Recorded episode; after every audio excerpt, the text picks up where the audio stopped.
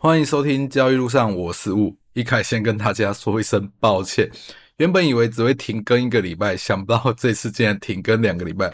最主要原因是就是因为老吴自己中了疫情。我原本以为自己是天选之人，可是就是有一次出去的时候没有带到酒精，就这么一次出门没带到酒精之后，我就中奖了。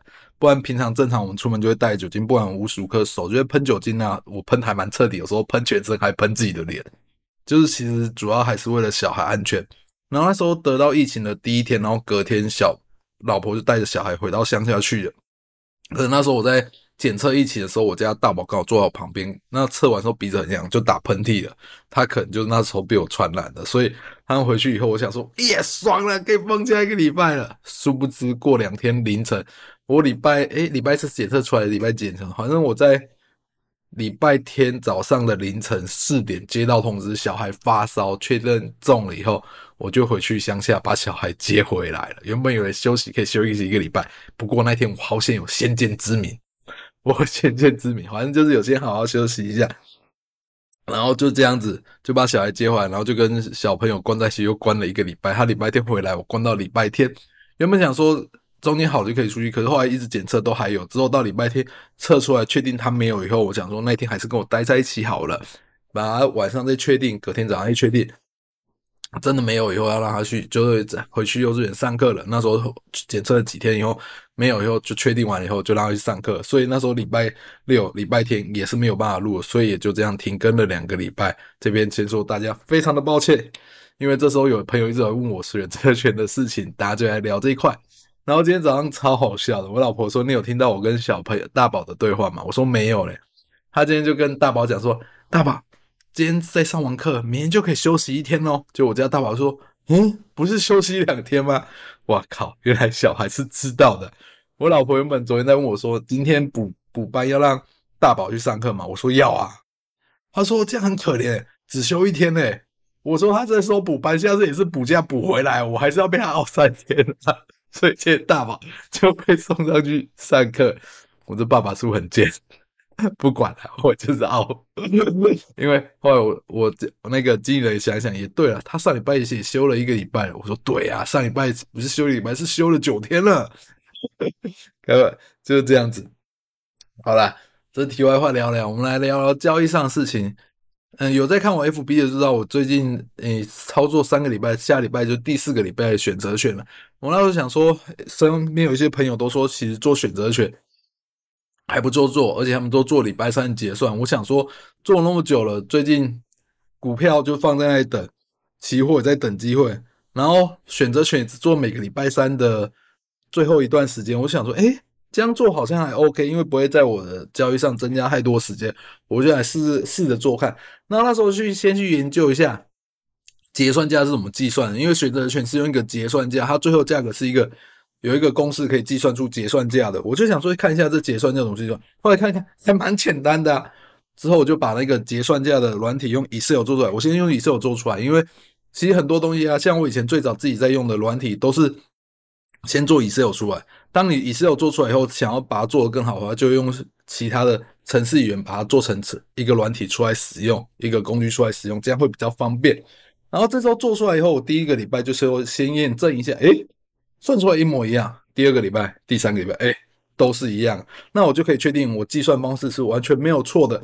然后就是这时候再把一些东西细修，因为你一开始做的时候只有单纯做结算价，做完结算价以后，你会觉得，诶，好像有一些东西可以让我们辅助。判别的更清楚，我多做出来，把加权指数丢上去啊，把那个价内价价品就上下一档丢下去啊，算出合理的价格。这边所谓的算出合理的价格，譬如现在它计算出来结算价是多少，我计算这个结算价出来，跟现在的 call 跟 P 去做一个加减，就是 call 跟 P 做一个加减，就是可以计算出他们实际的价格是多少。那这时候操作出入就轻松很多。我这边所谓的轻松很多，就是就就我这几个礼拜看的，我都觉得选择权人真的很爱赌。明明都已经到结算的时间了，结算价也出来差不多，那时候价格竟还会瞬间的大涨或大跌，也不能说到瞬间大涨，但是多个有时候多个十几点、二十点都是有的。我那时候想说，我靠，这什么鬼东西？我都已经看到结算价在这里，我为什么还可以瞬间的大涨大跌？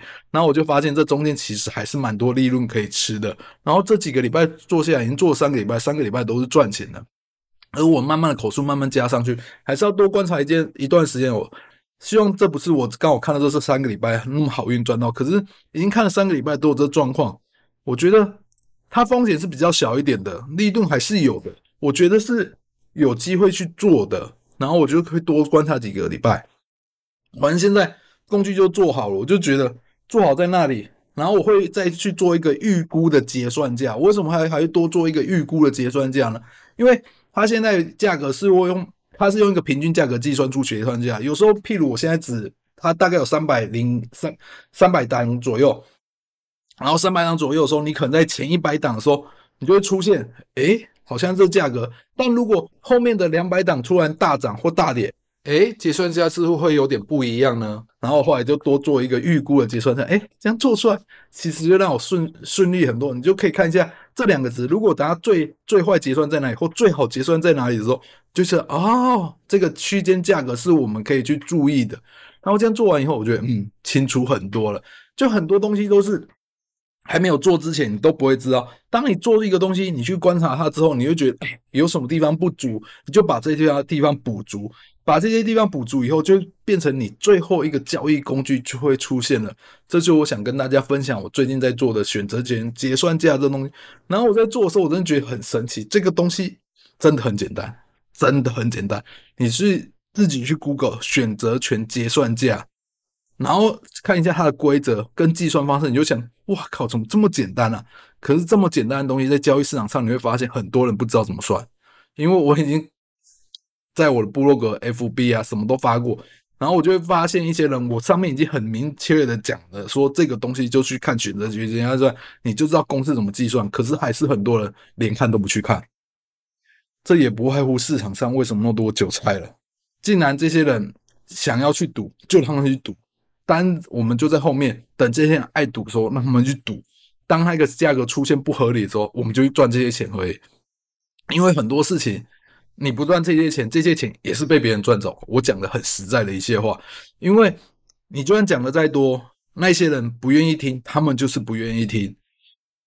所以你只要愿意认真去发现一些小细节，这些小细节别人不愿意做，你愿意做，你就可以赚到这些钱。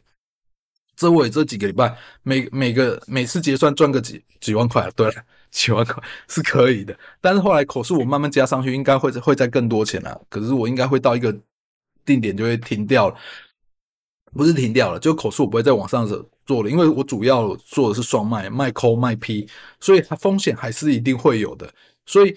这个方式比较适合能盯住盘的人才能去做的，因为如果在瞬间的结算价拉高后拉低的话，你没有适时的去动作，它可能会赔到钱哦。所以我还是觉得这个是需要专职交易人比较适合的。